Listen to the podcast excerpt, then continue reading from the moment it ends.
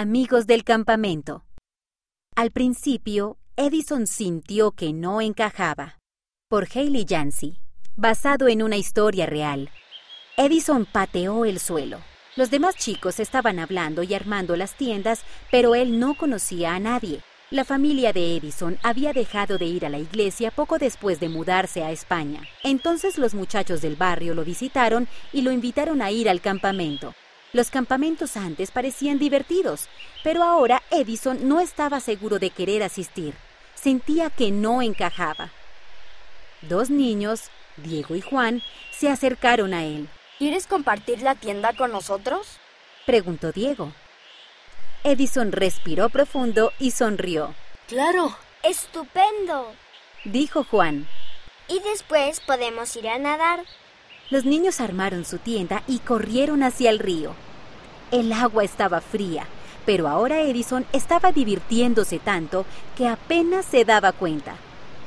Después del almuerzo, los niños y los líderes salieron a caminar. Regresaron justo cuando comenzó a ponerse el sol, así que ayudaron a hacer una fogata. ¿Cómo es tu familia? Edison dejó caer un montón de ramitas junto al fuego. Mis padres son geniales y mi hermana es mi mejor amiga. Nos mudamos aquí desde Ecuador. Diego y Juan se miraron el uno al otro con grandes sonrisas. Nosotros también somos de Ecuador. Diego abrió el cierre de la chaqueta para mostrar su camiseta. Tenía el símbolo del equipo nacional de fútbol de Ecuador en ella. ¡Increíble! ¿Qué es lo que más extrañan de Ecuador? Diego y Juan se rieron. La comida. Los muchachos siguieron hablando de lo que extrañaban de Ecuador y de lo que les gustaba de vivir en España. A Edison le agradó lo fácil que era hablar con Diego y Juan. Entonces uno de los líderes, el hermano Cisneros, se puso de pie. Hola a todos. Queremos terminar la noche con una reunión de testimonios. Uno por uno, los niños y los líderes se pusieron de pie y compartieron su testimonio. Sus palabras hicieron que el corazón de Edison se sintiera como si estuviera envuelto en una manta tibia. Diego se puso de pie. Sé que la iglesia es verdadera, sé que Dios es mi Padre y que Jesucristo es mi Salvador.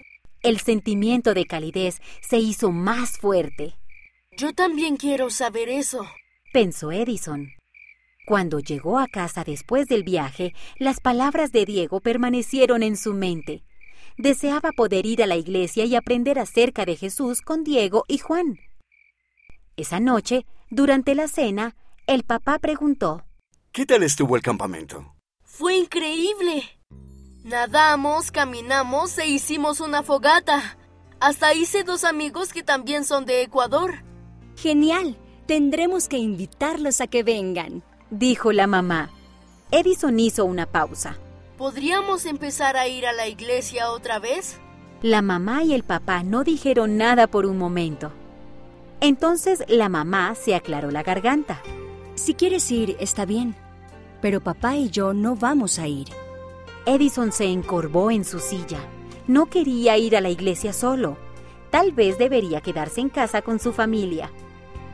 Entonces recordó el cálido sentimiento de la reunión de testimonios.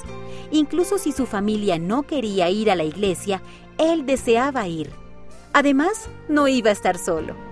Edison sonrió mientras cenaba. Luego tomó el teléfono conocía a algunos amigos con los que podía ir a la iglesia.